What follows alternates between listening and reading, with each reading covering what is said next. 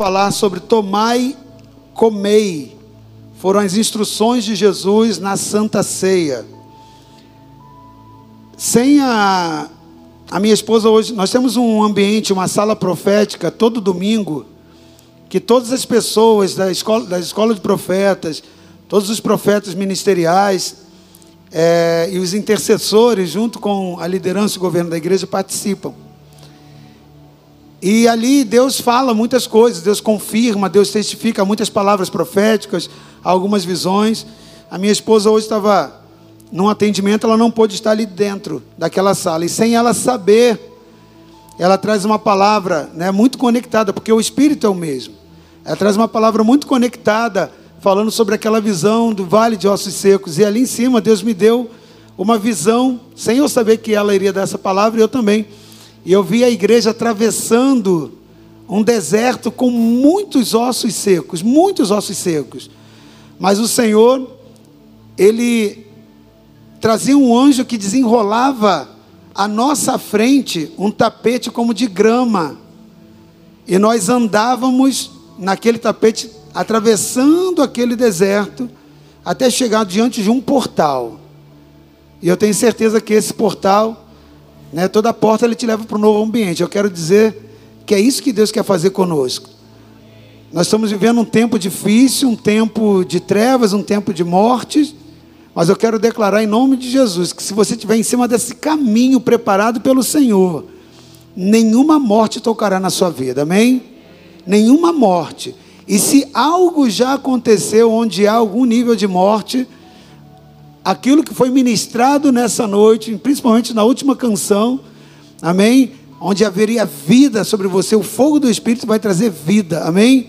O Espírito de Deus vai trazer vida onde houve morte. Amém? Então hoje eu quero ministrar sobre tomai e comei.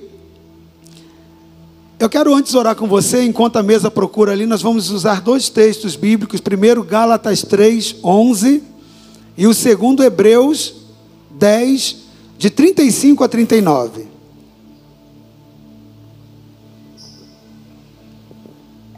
Gálatas, Gálatas 3, 11. Eu quero orar antes. Pai, Pai amado. Seja o teu nome louvado.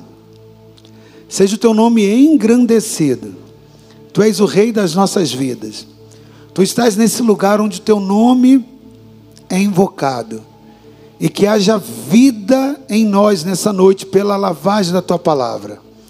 Santo Deus, nós contamos com as sete manifestações do teu Espírito Santo operando em nós. Sem o teu Espírito nós não somos nada como nós cantamos nessa noite, nós somos 100% dependentes de Ti. Nós então pedimos que essas sete manifestações operem em nós e nos conduza ao ambiente espiritual do entendimento, da compreensão daquilo que a Tua palavra quer semear nas nossas vidas. Muito obrigado por tudo. Blindamos esse ambiente com o sangue de Jesus em nome de Jesus, sobre o teto, sobre os céus desse lugar, nós anulamos em nome de Jesus a todo espírito contrário que vem roubar, que vem interceptar, ó Deus, ó Pai, que vem desviar as mentes e as atenções. Nós conectamos cada mente aqui na fiação que desce do teu trono, para que ninguém seja, Senhor amado, ó Deus, ó Deus, destituído do direito que tem como filho, de se assentar à sua mesa e comer da tua palavra. Que nenhum roubo, Senhor, ó Deus, prevaleça nas mentes e nos corações, mas que essas sete manifestações, ó Deus, operem conjuntamente, nos conectando ao lugar da tua presença e da tua vontade, em nome de Jesus. Amém. Glória a Deus. Gálatas 3:11. Eu vou ler aqui na minha versão para ganhar tempo. E é evidente que pela lei ninguém será justificado diante de Deus, porque o justo viverá pela fé. Amém? Como é que o justo vive, querida? Como é que o justo vive? E se tirar a fé dele? O que, que acontece com ele? Ele morre. Então, diante de Deus, ninguém é justificado pela lei. Não existe aquilo que você possa fazer, porque você nunca vai conseguir cumprir toda a lei. Então, se você errar numa, você já anulou todo o restante. E você não pode ser justificado, então, pelo cumprimento da lei, porque você não vai conseguir. Mas você, como justo, viverá pela fé. Então é pela fé. E assim como eu disse, se tirar a fé, você morre. Eu quero ler o segundo texto. Hebreus 10, de 35 a 39.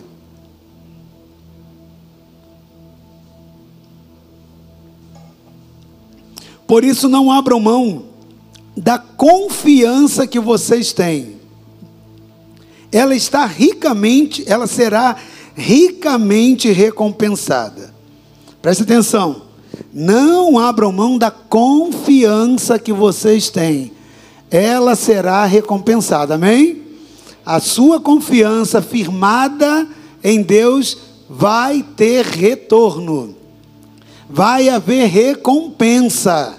Amém? Vocês precisam perseverar, de modo que, quando tiverem feito a vontade de Deus, recebam o que Ele prometeu, pois em breve, muito em breve, aquele que vem virá e não demorará. Amém? Volta ao versículo anterior. Vocês precisam perseverar, de modo que, quando tiverem feito a vontade de Deus, recebam o que Ele prometeu. Quantos têm promessas de Deus na sua vida? Então, para você receber a promessa, você precisa o quê?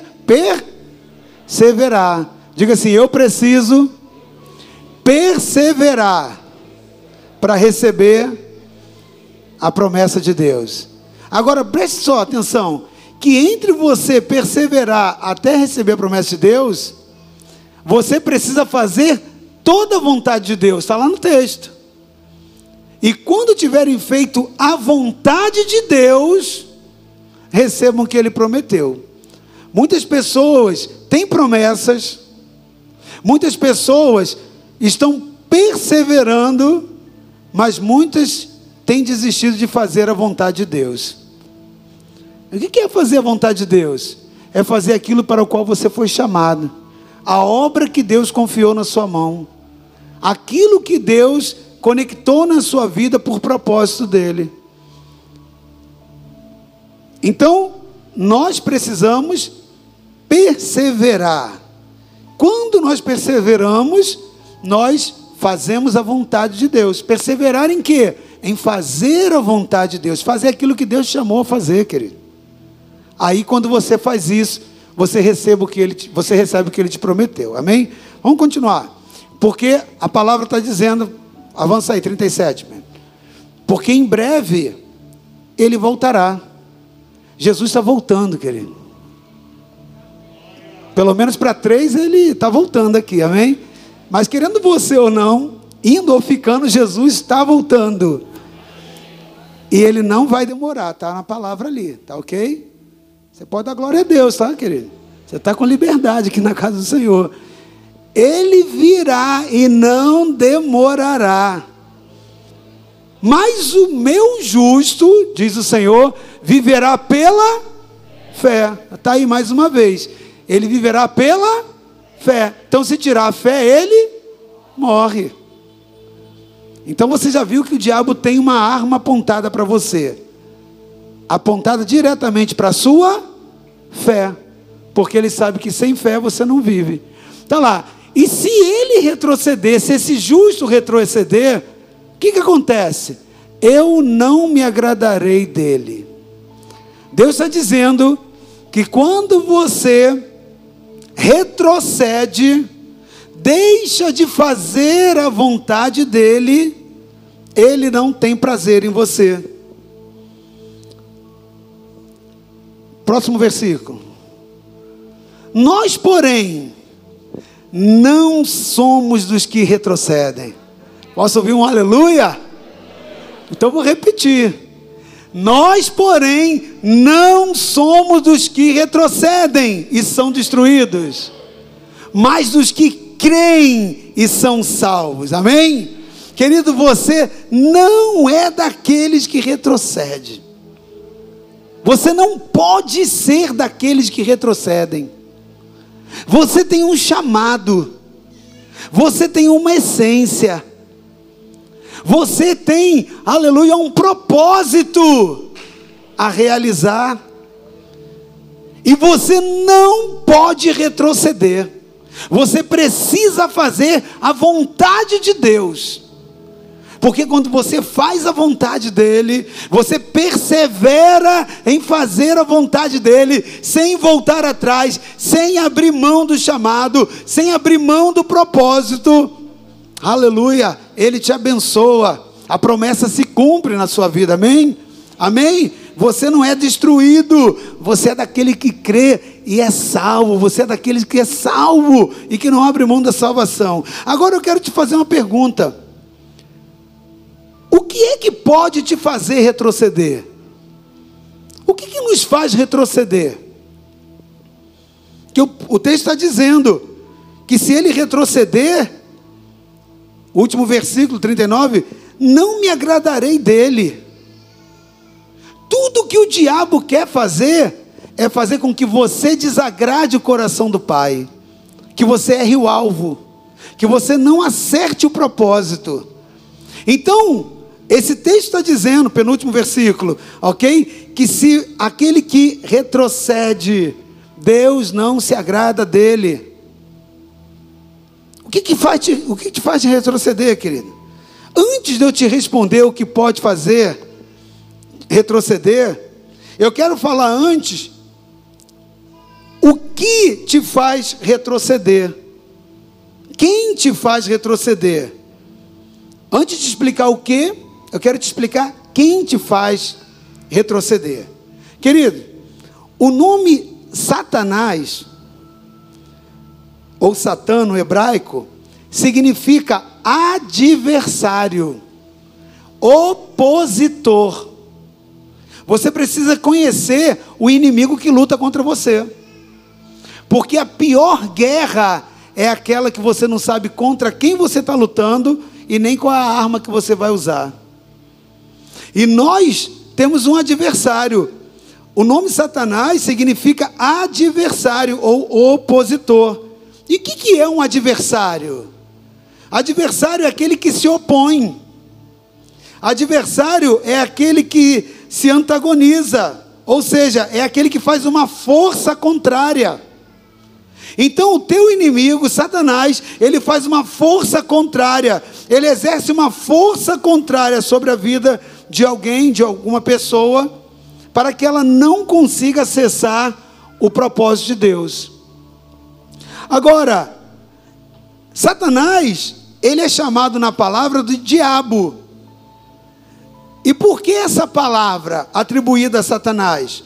Porque diabo ele vem do latim diabolos, por sua vez, né, tem a transição, a, a transliteração é, do grego que também significa diabolos, e significa essa palavra acusador.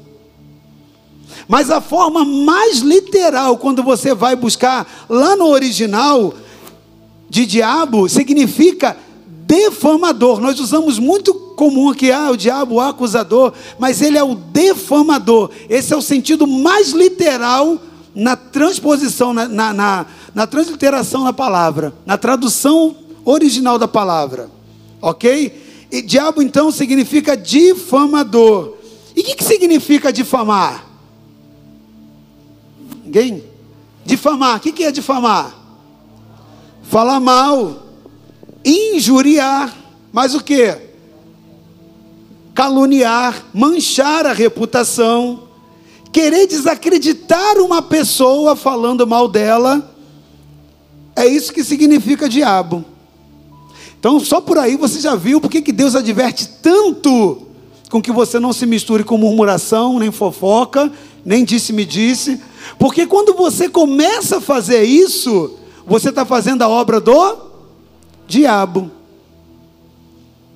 Consegue entender? Porque o sentido literal desse adversário de Satanás, Satanás vem fazer, ele vem ser adversário, ele vem fazer oposição. Mas como que ele faz? Se assumindo a posição como diabo, ou seja, como aquele que é o difamador, o caluniador. Então, quando alguém fala mal de alguém, esse alguém está sendo usado pelo diabo, que vem manchar a reputação. Querido, presta atenção. Lá em João 10, capítulo 10, versículo 10, a Bíblia diz que esse diabo, esse defamador, esse que vem destruir reputações, ele não vem senão para matar, para roubar e para destruir. Graças a Deus que Cristo ele veio para que tenham vida e vida em abundância. Amém? Ou seja, a palavra está dizendo que Satanás, o adversário, o opositor do povo de Deus, ele veio para provocar oposição aos escolhidos. Mas com qual a estratégia ele faz isso? Com a estratégia diabólica, ou seja, com a estratégia de difamar pessoas, falar mal das pessoas, manchar a reputação das pessoas. Porém, antes de você atribuir essa visão como propósito principal de Satanás, você precisa ter a compreensão que, na verdade, a ação prioritária do diabo é fazer oposição à palavra de Deus. Por quê? Por que a palavra de Deus? Preste atenção, querido. Pense comigo. Nós lemos nos textos lá de Hebreus assim como também lá em Gálatas, que eu e você, para vivermos como justos que somos, nós só temos uma forma: o justo viverá pela fé. Agora, fé em quê? Fé em quê? Na palavra de Deus. O que, que nos faz ficar de pé? A fé na palavra de Deus.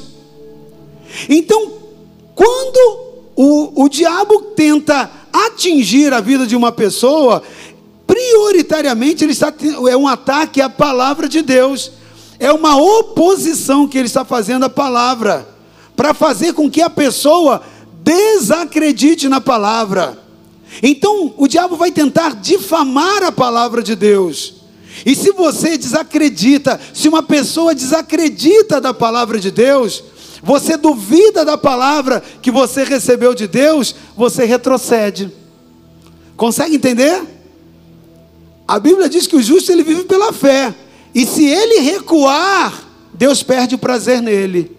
Então o que, que o diabo vai fazer? Ele vai fazer um foco, um ataque na palavra que está semeada na sua vida.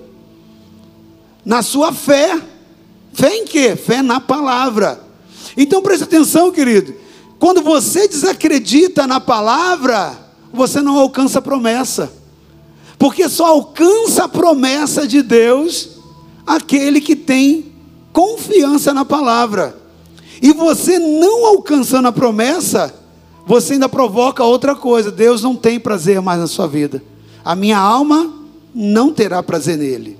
Querida, é por isso que há uma grande resistência da palavra de Deus em nossos dias. Por quê? Porque o diabo, o adversário, ele vai focar em destruir a, em tentar eliminar a palavra de Deus. Tanto na palavra por si só, quanto na palavra que foi semeada no seu coração.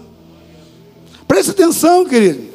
Muitas pessoas hoje em dia falam mal da palavra de Deus. Nós estamos vivendo uma geração que tem defamado a palavra de Deus, injuriam a palavra de Deus, e não somente da palavra, mas aqueles também dos homens e mulheres de Deus que comunicam a palavra de Deus. O diabo então tenta trazer prejuízo à moral, prejuízo à imagem. Ele usa pessoas para defamar, defamando a palavra, vai defamar as pessoas também. É um ataque à palavra Por quê? Porque o justo ele só vive pela fé e a fé na palavra. O, o, justo só conquista, só alcança se for na palavra. Então hoje nós vivemos uma geração com grave ataque à palavra. A palavra tem sido, tem tentado ser feito a, a, a descredibilização dela. Pessoas tentando mudar os princípios da palavra. Pessoas dizendo hoje que aquilo que foi escrito na palavra é coisa para aquela época antiga, não é coisa mais para hoje em dia. Que a sociedade hoje modernizou, que a cultura avançou, que o pensamento bíblico é um pensamento retrógrado. E muitos se amoldam a essa questão do mundo e perdem a pureza da palavra. O que, que é isso? É o ataque do diabo, é o ataque do acusador, é o ataque de Satanás. Por quê? Porque fazendo com que você tenha, sofra esse ataque, sofra né, a consequência da difamação da palavra, você vai recuar, você não vai agradar, a alma do Senhor não vai ter prazer em você. Agora preste atenção, querido, preste atenção. Quando nós, filhos de Deus, aceitamos e caímos na acusação contra a palavra de Deus, e contra as nossas vidas, naquilo que afirma a palavra de Deus, nós abrimos portas para que entrem pelo menos três coisas que vão operar no sentido contrário à nossa fé. Para que assim a gente venha retroceder. Então preste atenção, é sério isso. Toda vez que você é filho de Deus, você que é filho de Deus, aceita cair na, na armadilha do acusador, no ataque da palavra, naquilo que foi semeado, na tua justiça, porque o justo vive pela fé, fé na palavra. Toda vez que você permite isso, não discerne isso, toda vez que há uma venda nos teus olhos e você não enxerga essa realidade, você entra numa rota de erro. E o que acontece? Três coisas vão operar no sentido contrário da sua fé. Quais são elas? Medo, culpa e condenação. Medo, culpa e condenação. Essas três operações Satanás vai usar para fazer com que você retroceda. Olha o que, que o texto diz lá no livro, é, no livro de Hebreus. Nós não somos daqueles que retrocedem. Nós não somos daqueles que retrocedem, mas infelizmente, querido, nós vivemos uma, numa geração onde muitos têm retrocedido. Por quê? porque tem aberto, tem negociado com a sua fé na palavra e tem aberto a porta no seu coração para entrar medo, culpa e condenação. Então, querido, esse trio, que é o medo, a culpa e a condenação, se eu e você, se nós permitirmos isso entrar em nosso coração, isso vai nos paralisar. Nós não avançaremos assim. Por quê? Porque isso nos impede de seguir. E o problema não é só que nos impede de seguir, não. O problema é que muitos nem parados no mesmo lugar ficam. Porque há alguns que pararam, pararam, paralisaram, porque o medo paralisa. O desconforto, né? A ausência da fé, ela traz um desânimo, um desalento. Então muitos ficaram estagnados, parados. Mas infelizmente, a operação do diabo não está só em que você pare o diabo quer mais, ele quer que você retroceda. E esse trio, medo, culpa e condenação, hoje tem sido um ataque de Satanás fazer muitas pessoas retroceder. Então isso impede com que as pessoas consigam seguir. E as pessoas que acabam retrocedendo, elas fazem com que Deus perca prazer nela. Qual foi a obra que Deus te confiou? Qual foi a palavra que Deus já colocou no seu coração? E que você se determinou? Faz uma análise na sua vida, querido. Será que de alguma delas você voltou atrás, você retrocedeu? Porque o justo ele vive pela fé, ele não negocia a palavra. Ele não negocia. E quando nós retrocedemos, querido, nós passamos a duvidar. E se nós duvidamos, nós não avançamos, e sim retrocedemos, porque não cremos. E se nós não cremos, olha só, a Bíblia diz: nós não vivemos, porque o justo vive pela fé. Se você não crê, é porque você retrocedeu, é porque você não está crendo. E se você não está crendo, você não vive. Consegue entender a conexão? Preste atenção, querido. Quando um crente em Jesus deixa os afazeres dele na casa de Deus, quando ele desiste daquilo que Deus chamou e lhe confiou para fazer no reino dele, quase sempre isso ocorre porque alguém veio se opor a esse irmão. Porque levantou alguma calúnia contra ele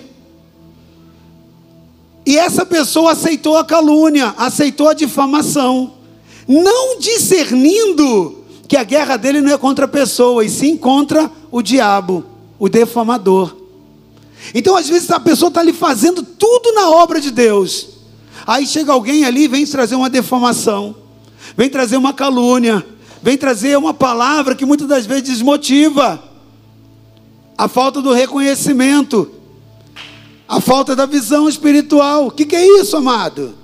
É o ataque de Satanás na vida daquele homem, daquela mulher, chamado por Deus para um propósito. Preste atenção. Quando a pessoa aceita a calúnia, aceita a, a difamação ou a maledicência, e ele para de fazer o que ele estava fazendo na casa de Deus, ele para de servir.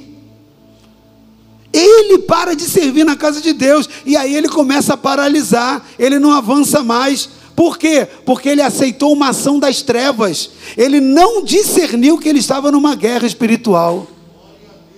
É profundo isso, querido. Porque hoje você vê um monte de obreiro, um monte de pessoa na caminhada que desistiu, está tudo aí parado, está tudo com a vida sepultada. Presta atenção, quando essa pessoa para de fazer o que ela estava fazendo na casa de Deus. Ela desiste do chamado de Deus. Eu quero te fazer uma pergunta: quem é o primeiro e o maior prejudicado, o maior punido, quando uma pessoa para de fazer a obra na casa de Deus? Quem você acha? Hein? Quem? A igreja? O próprio Jesus que o chamou. Preste atenção. Quem estabelece pessoas na seu reino, na sua obra para o servir? Jesus. Aí o filho do o diabo vai lá, usa uma pessoa, aquela pessoa traz difamação para você, traz calúnia, traz injúria, aí você desiste de operar na obra de Deus. Mas foi Jesus que fez calúnia sobre você? Foi Jesus que difamou? Não. O que ele te deu? O chamado. O que ele te fez, né? o alinhamento com o propósito para você o seguir. Aí você deu ouvido àquele tipo de acusação, aquele tipo de condenação e para de servir na, na casa dele. Então você está priorizando, aliás, você está é, é, primariamente punindo a Jesus. É Jesus que está sendo punido em primeiro lugar toda vez que separa a obra que ele te designou. Quando alguém vem fazer fofoca ou murmuração contra a sua vida. Está conseguindo entender? Por quê? Porque o diabo usou aquela estratégia para te paralisar, para você retroceder. E ele vai usar muitas das vezes pessoas que estão junto contigo. Jesus estava ali na Santa Ceia e ele falou assim: ó, um aqui vai me trair. Aquele que primeiro botar a mão aqui, ó, no prato comigo e pegar o bocado molhado.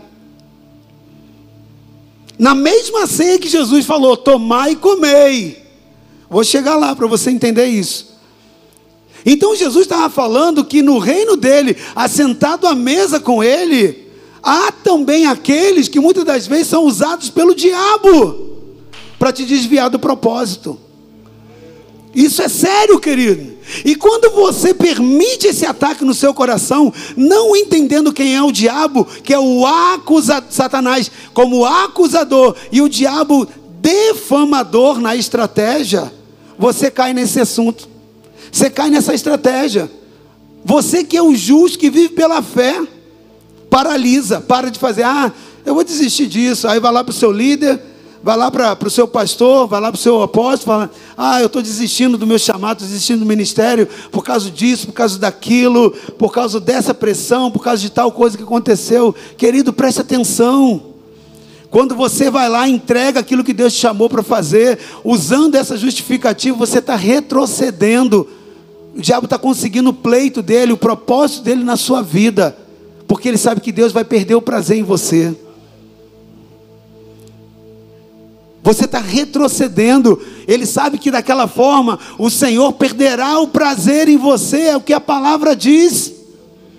Preste atenção, irmão, isso é profundo, porque hoje nós estamos na mesa, sentados na mesa da ceia com o Senhor. É a mesa da comunhão. E você precisa discernir nessa mesa da comunhão aquilo que aconteceu naquela noite, mas que acontece até hoje em dia. Há um ataque à palavra de Deus destinado para a sua vida. E você não pode punir a Jesus, porque Ele te chamou. Ele te chamou para uma obra, amém? Então a pessoa deixa de fazer a obra a obra que Jesus chamou, ela está punindo a Jesus, ela está punindo ao Senhor. Isso é retroceder. Quando alguém ataca você, esse ataque visa atingir então a Jesus, querido. O problema todo é que você traz isso para o pessoal. O ataque não é em você, você é só consequência. O ataque é aquela palavra que está dentro de você, é o Cristo que está dentro de você. Preste atenção. Você para toda vez que aceita condenação. Toda vez que você cai, aceita e acata essa estratégia do diabo, você para e você cai. Mas a palavra, querido, ela nos afirma que nenhuma condenação há para aqueles que estão em Cristo Jesus. Pode se levantar quem for para te defamar, Pode se levantar quem for contra o seu chamado, mas se você estiver em Cristo Jesus, nenhuma acusação há para aqueles que estão em Cristo Jesus. Você tem que olhar, não é para a pessoa e fazer guerra com a pessoa, tem que falar, papai, ô pai, está vendo aqui? Eu não vou parar. Eu não vou desistir. Eu não sou daquele que retrocede. Presta atenção, querido. Não pode, você não pode aceitar a condenação, porque nenhuma condenação é para aqueles que estão em Cristo. Nós fomos justificados por Deus em Cristo Jesus. E ao crermos nessa verdade, isso produz vida em nós, e vida com abundância para nós. Queridos, quando nós nos reunimos como igreja, quando Deus nos congrega como povo dele, Deus colocou em cada um de nós, sem exceção alguma, cada um de nós, Deus colocou em nós talentos, valores e habilidades. Consegue entender? Deus colocou em cada um, não existe ninguém aqui que não tenha pelo menos um talento, um valor ou uma habilidade para servir e acrescentar ao reino de Deus. E você participa de uma igreja local, de um corpo local, para você ativar e exercer exatamente essa habilidade que Deus colocou em você para a glória dele. E aí, para que isso possa acontecer, você precisa se relacionar com pessoas. No corpo nós nos relacionamos. E o problema começa a acontecer no corpo quando o próprio corpo começa a brigar com ele, com ele próprio. Então o que, que vem o adversário? Ele vem fazer com que haja um conflito dentro do próprio corpo. Para que a partir do relacionamento o propósito não se conclua. Deixa eu tentar melhorar isso para você para você ficar mais claro e mais compreensivo naquilo que Deus quer falar com você em relação à questão da comunhão, que tem a ver tudo com a justiça pela fé. Porque o justo vive pela. E se ele recuar, a alma do Senhor não tem prazer nele. Preste atenção. Quando um corpo começa a brigar consigo mesmo, quando uma célula começa a brigar com outra célula, destruindo a própria célula, aquilo se chama câncer. Ela se torna um tumor. O que, que é aquilo? É o corpo destruindo o próprio corpo. É um sistema de autodegradação. Então, o fator de Satanás é exatamente isso: fazer com, fazer com que haja o, o processo do diabo, que é o defamador. Então, ele começa a trazer deformação. Agora, preste atenção: nós fomos inseridos com dons, com habilidades e com valores, com talentos, para fazer com que o corpo cresça bem ajustado e edificado. Foi por isso que Jesus colocou na ceia dois elementos: o pão representando o corpo dele. Ele diz: Este é o meu corpo, tomai e comei. A gente vai ler daqui a pouquinho. Este é o meu corpo, tomai e comei. Este, né, quando ele vai lá falar do cálice, fala: Esse é o meu sangue, tomai, bebei. Agora preste atenção, querido. Nós, para exercermos os nossos talentos, valores e habilidades, nós precisamos ter comunhão no corpo. Comunhão no corpo. vou dar um exemplo para você. Vou aproveitar isso aqui com uma, com uma deixa, né? Eu quero beber água. O meu corpo precisa da água. Eu tenho uma mão. A minha mão está levando a água à minha boca. Não é a mão que bebe a água. Quem precisa da água, para a água entrar, ela só entra através da boca. Se a minha mão não tem comunhão com a minha boca, o corpo inteiro morre de sede. A própria mão e a própria boca vão sofrer dano. Isso vai acontecer né, com que haverá uma desidratação e todo o corpo vai perecer. Consegue entender? Então, quando o corpo não se beneficia, quando o corpo não se protege, ele começa a gerar a própria destruição. Aquele que veio para matar, roubar e destruir, ele muitas das vezes faz isso. Mão, não leva água na boca, não, porque a boca falou de você. Aí você cai na acusação do diabo. Você cai na estratégia do diabo, é mesmo. Boca maldita, não vou abençoar. Abençoa a mãozinha, mãozinha, abençoa a mãozinha. Não, não, não. Abençoa a mãozinha, pega ali. Não, não, não, não, não. O que, que é isso? Você caiu, a mãozinha caiu na condenação, no diabo. Aí ela não leva água na boca. O problema todo é que a desidratação vem para o corpo inteiro. O corpo inteiro morre. Então preste atenção, querido. O diabo opera assim. O diabo ele faz com que você não coma e nem beba daquilo que é a palavra, porque se a palavra diz perdoa, perdoe. Se a palavra diz persevere, persevera. Mas o diabo não quer, ele quer desmoralizar a palavra. Se você fizer isso, você vai perdoar?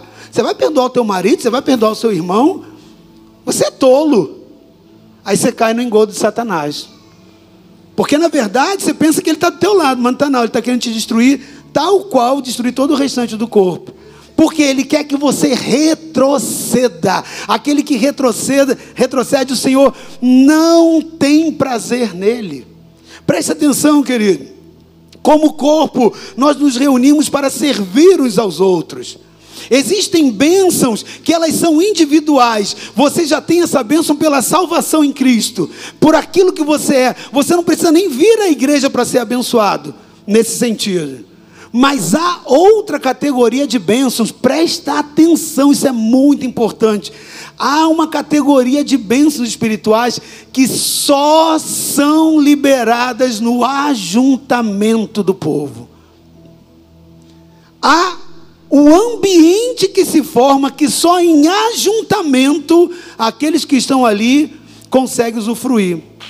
Se você só tem uma parcela e não tem a outra, ou vice-versa, você nunca vai ser completo, nunca vai ser pleno.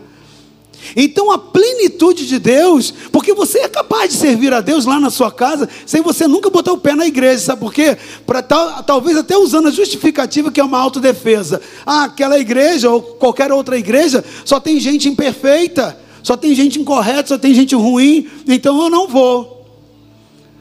É, e muitas das vezes ela se reclui. Só que essa pessoa não entende que há bênçãos, determinados tipos de bênçãos. Infelizmente não vou poder falar sobre ela por questão de horário. Mas elas estão todas relacionadas aqui, bênçãos que Deus só libera congregacionalmente no ajuntamento. Mas existem, tá ok? Então, querido, preste atenção. O diabo, ele quer fazer com que você se isole, com que você fique sozinho, com que você se afaste do corpo. Preste atenção, quando você vê lá aqueles programas do mundo animal, e você vê ali o leão querendo atacar uma manada, ele vai lá, ele ataca total, totalmente aquela manada? Totalmente junta? Não. Onde que ele vai atacar? Aquele que se desgarrou, aquele que se afastou ali do grupo. Então é isso que o diabo faz muitas das vezes. Ele traz o ataque a pessoa é injuriada, a pessoa é defamada, ela se isola, ao invés dela procurar a autorregeneração dentro do corpo, o perdão, o exercício da purificação do coração, não. Ela começa agora a se magoar, ela começa agora a se entristecer, ela começa agora a se vitimizar, e ela não sabe o mal que ela está fazendo para ela. Por quê? Porque o próximo passo é o ataque na fé, é o ataque na palavra. A pessoa vai desanimar de fazer o que Deus a chamou. E quando você desanima, paralisa. A próxima etapa é que você vai retroceder. E Deus não vai ter prazer na sua vida. Preste atenção, querido. Eu quero terminar essa palavra agora, lendo para você Lucas 5, 4 a 6. Você já entendeu que quando o ataque vem, ele vem porque você vai ser a consequência do ataque, mas prioritariamente o diabo quer atacar a palavra. Porque o justo vive pela fé e fé na palavra. Olha só o que aconteceu lá nessa história com Pedro e Jesus. Lucas 5, de 4 a 6.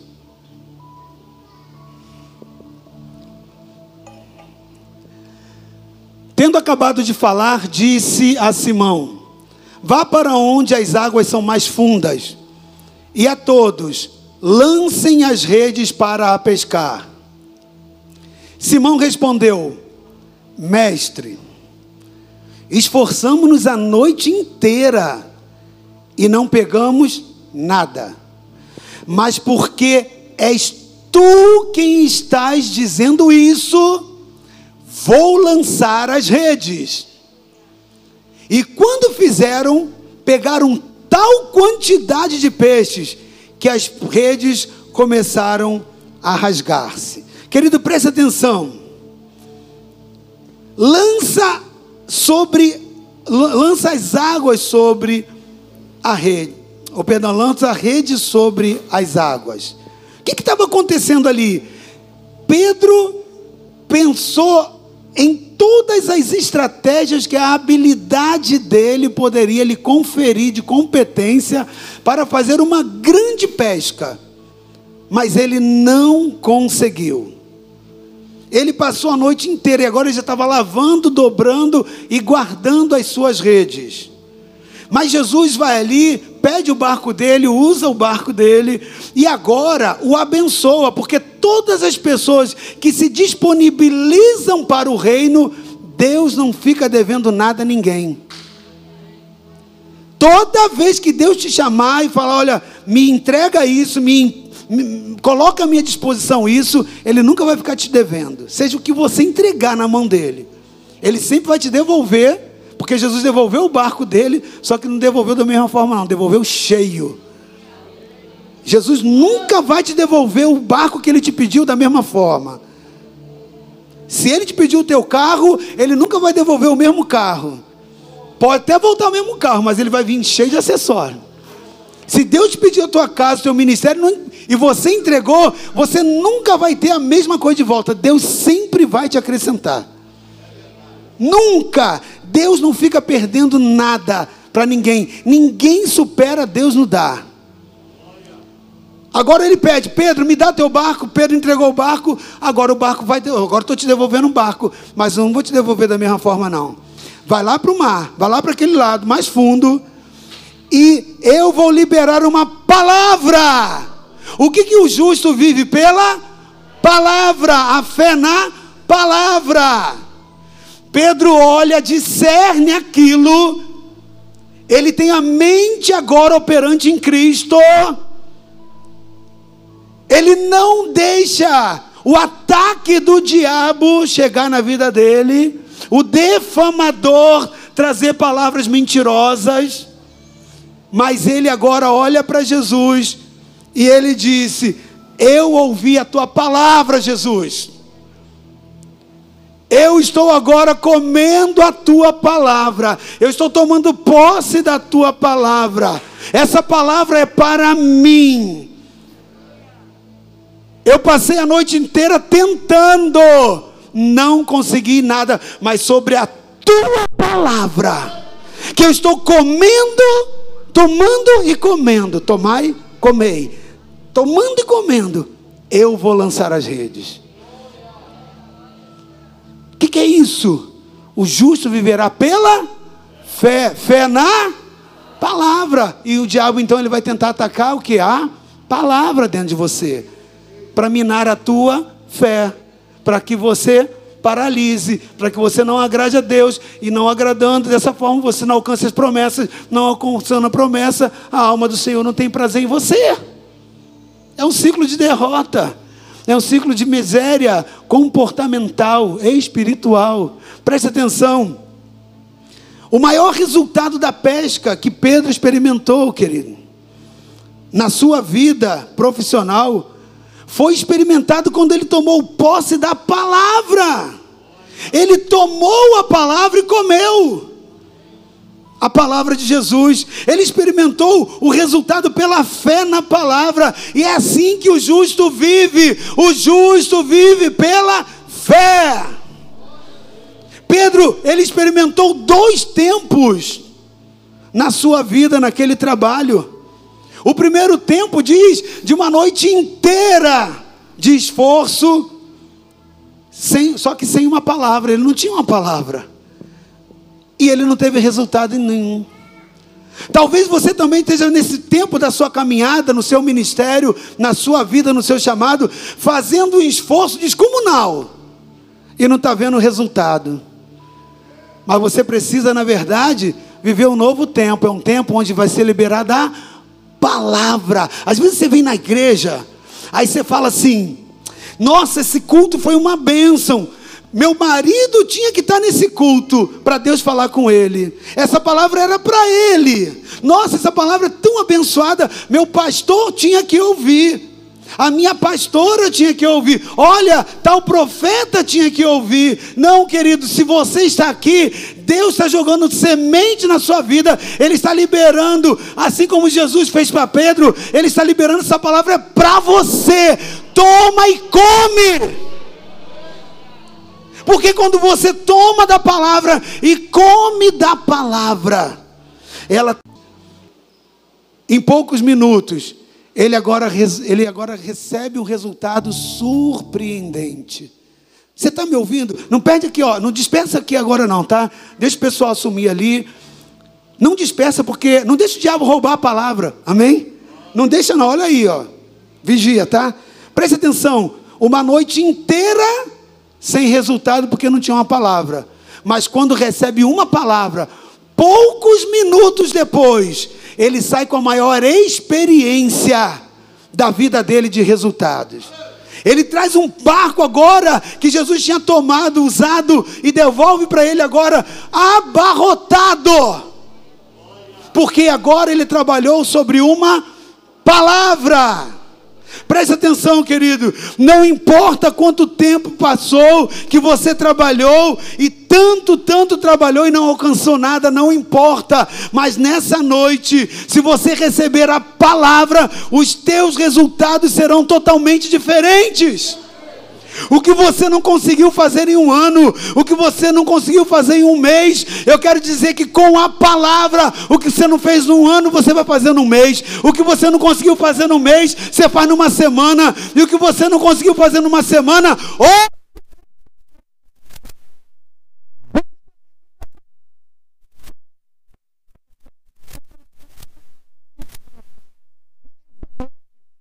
de Deus está dizendo: na mesa dele, tomai, comei da palavra. Tomai, comei da minha palavra. Nós precisamos crer, queridos, nessa noite, nessa palavra de Deus. Os resultados eles se potencializam quando você opera debaixo da palavra de Deus. Na última ceia, Jesus falou isso aos seus discípulos. Coloca para mim Mateus 26, de 26 a 28, enquanto isso você vai ficando de pé, porque nós vamos daqui a pouquinho servir os elementos da ceia. Mateus 26, de 26 a 28.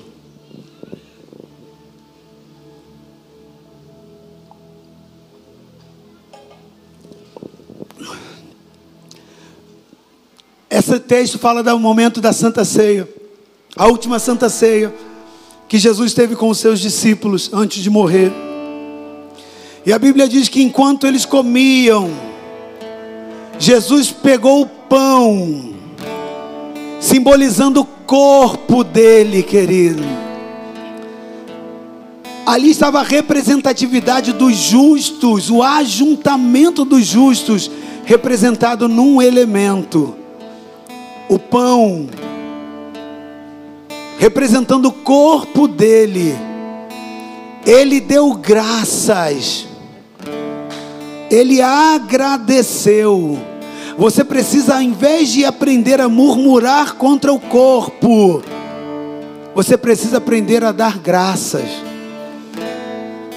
Por isso, se o diabo tem mandado alguém ou pegado na vida de alguém mais fraco espiritualmente, sem usado como instrumento para te arrebentar, ao invés de maldizer essa pessoa e cair no jogo do diabo, olha para o diabo e fala assim: diabo miserável, desgraçado, fedorento, podre, fora da minha vida, porque ao fulano eu abençoo e eu dou graças a Deus pela vida desse irmão.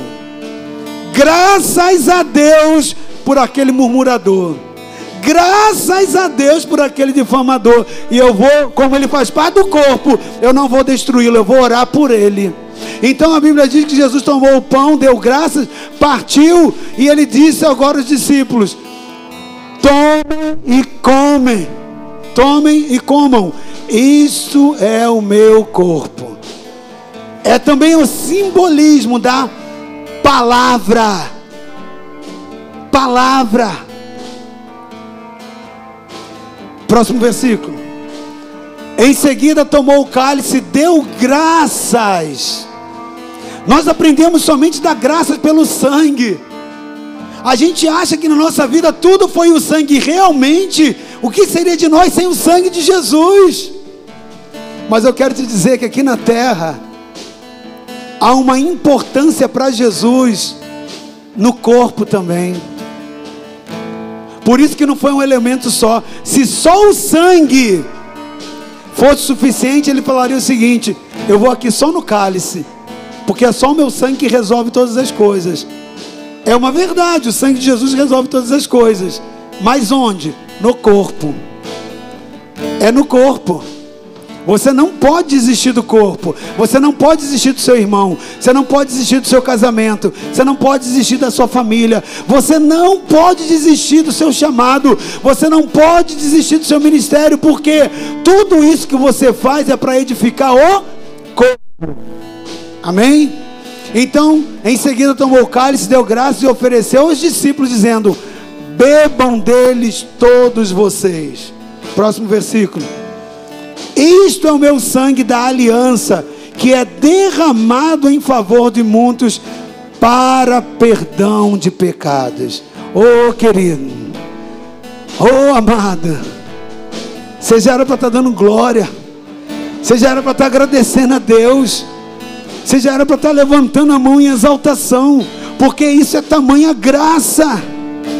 É esse sangue que nos traz perdão de pecados e que regenera o corpo. Cancela a voz do acusador e desfaz todo tipo de intriga. Seja um instrumento de bênção para o corpo. Seja um instrumento de bênção para o seu corpo. Trabalhe em função do corpo crescer, para que a morte não se instale, para que você não retroceda. Nessa santa ceia, querido, nessa noite, nós vamos profetizar com ela o que diz lá em Hebreus, capítulo 10, o último versículo 39 que nós lemos. Nós, porém, não somos dos que retrocedem e são destruídos, mas somos daqueles que creem e que são salvos. Amém? Hebreus 10, 39. Nós não somos daqueles que retrocedem. Se você quer essa postura na sua vida e na sua fé, coloque a mão sobre o seu coração e a outra mão levante ao céu.